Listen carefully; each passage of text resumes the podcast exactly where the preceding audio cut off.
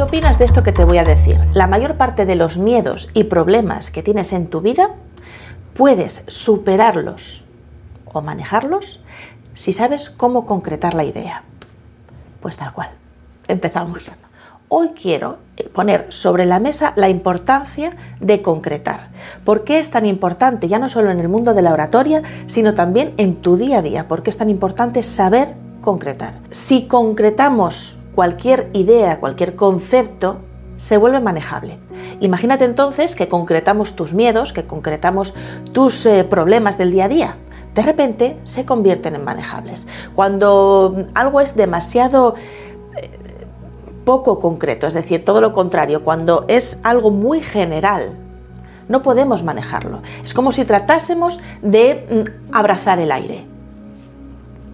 Pero cuando somos eh, conscientes de qué es exactamente de lo que está compuesto el aire, por poner un ejemplo y mantener el mismo, entonces es probable que podamos hacer algo con ese aire, como embotellarlo, como reservarlo, como transformarlo. A mis clases vienen muchos alumnos que me dicen que uno de sus grandes problemas es que dan demasiadas vueltas, hablando, para conseguir expresar algo.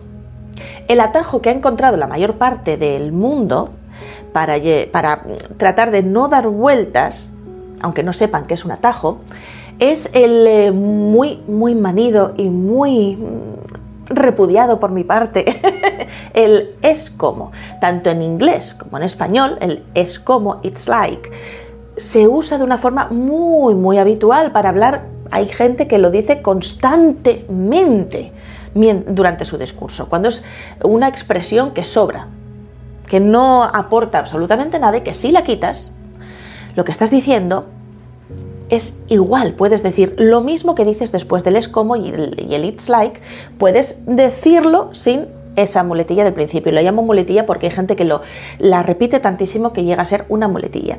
Y yo creo que se ha considerado, mm, que, se ha, que se ha generalizado tanto, precisamente, nunca mejor dicho, hablando de generalizaciones y concretos, porque se ha pensado que es una forma de atajar y centrar la idea ir más a la idea. Pero en realidad no es así. Pero para que te ponía este, este ejemplo, traía esto a colación para que veas la importancia y la necesidad que tenemos de ir a la idea concreta. Pero el poder expresarnos de una forma concreta, el poder expresar ideas de una forma completamente directa, no está exento de una práctica constante, como todas mis clases de oratoria. Siempre está la constancia y siempre está el ser consciente de las cuestiones, de todo lo que vaya apareciendo. Sin más, no quiero dar más vueltas porque entonces sería una hipócrita en este vídeo. Vamos a los, eh, a los pasos y los ejemplos que podemos llevar a cabo, los pasos que podemos llevar a cabo para lograr concretar. Primeramente de todo, me gustaría que fuésemos conscientes de la diferencia entre algo concreto y algo general. Estoy hablando en cuanto a ideas. Algo general es aquella idea, aquel concepto que se puede subdividir que, por ejemplo, mm, gente, gente es muy general, se puede dividir. Vamos a poner un ejemplo claro. No me gusta ir al colegio. Bien, ¿por qué no te gusta ir al colegio? Porque no me gusta la gente. Gente se puede dividir, entonces la pregunta sería, ¿pero qué gente no te gusta? Bueno, eh, las personas que hay en mi clase. ¿Pero qué persona exactamente que hay en tu clase? Bueno, no me gusta ir porque Joaquín me molesta. Bien, Joaquín es concreto. Joaquín no se puede dividir más. ¿Mm? Pero gente, has visto cómo hemos ido haciendo una especie de pirámide invertida hasta que hemos conseguido el concreto, es decir, aquello que no se, aquella idea que no se puede concretar más. Esa es la diferencia entre algo general y algo concreto. Otro ejemplo. Puf, es que a mí me da muchísimo miedo estar em, al aire libre, sobre todo de noche. Bueno, esa idea bastante general, pero estás al aire libre y de noche, ¿por qué te da miedo?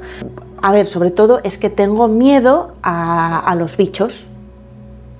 ¿Pero a qué bicho concretamente? ¿Qué es lo que te da miedo de, de, esos bichos? Bueno, es que yo tengo miedo de estar de noche al aire libre y que las arañas se metan por la oreja más concreto ya imposible. Y ese es uno de mis ejemplos súper random y extraños que normalmente me salen, aunque trate de evitarlo. Es mentira, no lo trato de evitar nunca.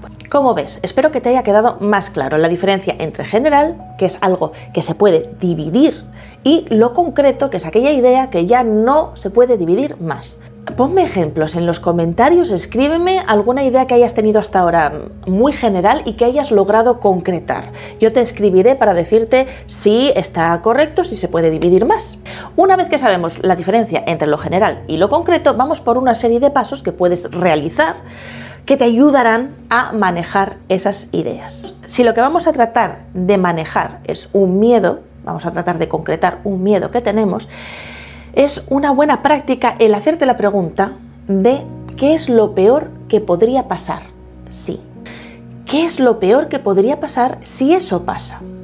Y has de contestarte en la forma en la que hemos visto cómo llegar al concreto, es decir, subdividirlo hasta que solo quede esa puntita de la, pirámide invertida, que ya no se pueda dividir más. Como has visto en el ejemplo anterior sobre los miedos a las arañas que entran por la oreja, podría ser ese un buen ejemplo. ¿Qué es lo peor que podría pasar si te quedas al aire libre de noche? Bueno, a ver, lo peor que podría pasar es que llegase una mm, araña y yo no la viese porque es de noche y no la sintiese y se me metiese en la oreja. Bien, ¿y qué es lo peor que podría pasar? Que anidase dentro. ¿Y qué es lo peor que podría pasar? Que después eclosionasen los huevos de araña y me saliesen arañas por la oreja. Después de haber llegado al mega concreto, Veis que aquí hemos ido a más concretos, a qué es lo peor que podría pasar. Es una pregunta que te lleva al problema máximo, al miedo absoluto, al miedo eh, primigenio que genera ese miedo generalizado. Eso sería manejable.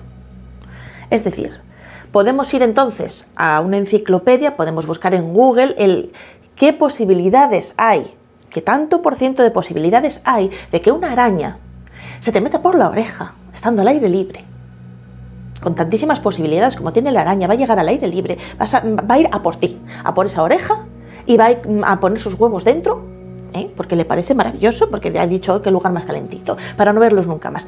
Busca las probabilidades que hay. Mm, en realidad son bastante bajas. Quiero decir, sería una forma de ir llegando a, a poder tener una idea muy concreta que calmase ese miedo. No digo que lo vaya a eliminar, pero por lo menos podrás manejarlo. No es lo mismo decir, ay, es que si me quedo fuera al aire libre me van a anidar en la oreja. No, ya es decir, vale, tengo un 2% de posibilidades de que durmiendo al aire libre em, me pase esto pero seguramente si buscas más información tendrás, encontrarás consejos para que esto ya quede en el 0% de posibilidades y que no te pase. Es decir, duerme con tapones en los oídos, duerme sentado, no te tumbes eh, fuera eh, al raso mm, sin una tienda de campaña, cierra la tienda de campaña, es decir, tendrás un montón de opciones para que tu miedo entonces deje de estar tan a flor de piel, porque es manejable. Otro ejemplo, mm, quizás más clarificador y mucho más popular, porque suele pasar mucho y sobre todo en aquellas personas que estáis buscando información mm, para, mejorar vuestra oratoria. ¿no? El ejemplo del miedo escénico. Tengo miedo a hablar en público, es demasiado grande, demasiado amplio. ¿Qué es lo peor que podría pasar si hablas en público? Pregúntatelo. Que se rían de mí, Bien, ¿qué es lo peor que podría pasar si se ríen de ti? Vete buscando a través de esas preguntas hasta que llegues a el porqué inicial para ver entonces cómo lo puedes manejar. Si al final de toda esa búsqueda, por ejemplo en, este ejemplo, ¿no? Llegas a que, bueno, es que tengo miedo a que se me caigan los pantalones y quedarme en ropa interior, no lo sé. Puede ser que te haya pasado de pequeño, tengas ahí un trauma, no lo sé. Bien, pues entonces eh, eh, sal a hablar eh, al público con un cinturón muy apretado o sal con un peto, sal con tirantes, eh, no lleves pantalones directamente. Es decir, ya lo puedes manejar. Ya no es tengo miedo a hablar en público y no sabes por dónde cogerlo y es demasiado grande, sino que lo concretamos y lo hacemos manejable. Punto número dos. Es importante que podamos ver el problema, que no quede solo dentro de nosotros, dentro de nuestro, interior, ahí de nuestra mente. Para poder concretarlo mejor, es muy mm, beneficioso que puedas escribirlo. Una vez que tienes el concreto, te recomiendo que lo escribas. Pero ojo, al igual que la forma anterior, buscamos lo concreto, tienes que poder escribir el problema o el miedo en una sola frase. No escribas un texto entero, ni la Biblia, ni... No, no, no, no, no. En una frase.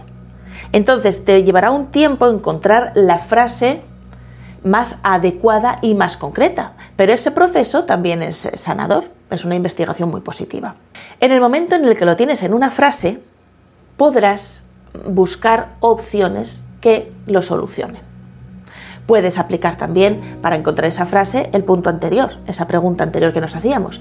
Pero si no, directamente con buscar una frase concreta que describa muy bien cuál es eh, la situación, cuál es el problema, cuál es el miedo, la forma más concreta posible, es entonces cuando puedes empezar el punto número 3, que es a buscar opciones que lo solucionen. Podemos aplicarlo a emociones, a miedos, a problemas. Si lo tenemos por escrito, también podremos encontrar un par de opciones que son solución al problema, también bastante concretas. Si encontramos opciones, el problema tiene solución, por lo tanto, deja de ser un problema. ¿Mm? Y el miedo, lo mismo. Si tenemos opciones para solucionarlo, el miedo deja de ser un problema en sí mismo, aunque pueda seguir estando ahí. Hay miedos irracionales. Bueno, tratamos de racionalizarlo un poco, pero no quiere decir que lo vayamos a superar. Lo que estamos buscando es poder manejarlo, que el miedo no nos maneje a nosotros. Y el último consejo que me gustaría darte hoy, que yo también lo aplico, todo esto que te digo yo lo aplico todos los días, porque si no, la Géminis, artista, mm, es que estaría todo el día con, ay, oh, ah, ah, ah, sufriendo el drama queen absoluto todo el día una telenovela. Y no me puedo permitir que mi vida sea una telenovela ni lo quiero. Entonces, el último consejo es, te recomiendo que investigues acerca del método Kaizen. Es un método que se usa sobre todo a nivel empresarial en Japón para aumentar la productividad, para solucionar problemas, para que no haya trabas, que todo fluya a nivel empresarial, pero es tremendamente beneficioso también para nosotros y para el día a día, lo podemos aplicar en nuestra vida. Y es que cada día hagas un pequeño avance, pero pequeñísimo avance. También esto te va a ayudar a encontrar los concretos, porque si encuentras el avance más pequeño de dentro del superobjetivo que quieres conseguir, vas a encontrar el paso más pequeño a realizar y lo realizas todos los días haces uno solo de esos, vas a ver cómo vas llegando a tu objetivo de una forma que casi ni te vas a enterar. Y cada pequeño paso que das te enorgullece y te hace sentir muy bien. Por lo tanto, tienes ganas de que llegue el día siguiente para dar el segundo paso. Y es una forma muy, muy agradable de llegar a ese superobjetivo. Por lo tanto, te he dado unos cuantos eh, ejemplos y consejos sobre cómo concretar y por favor, empieza a concretar tus ideas para que tu vida no se convierta en una telenovela.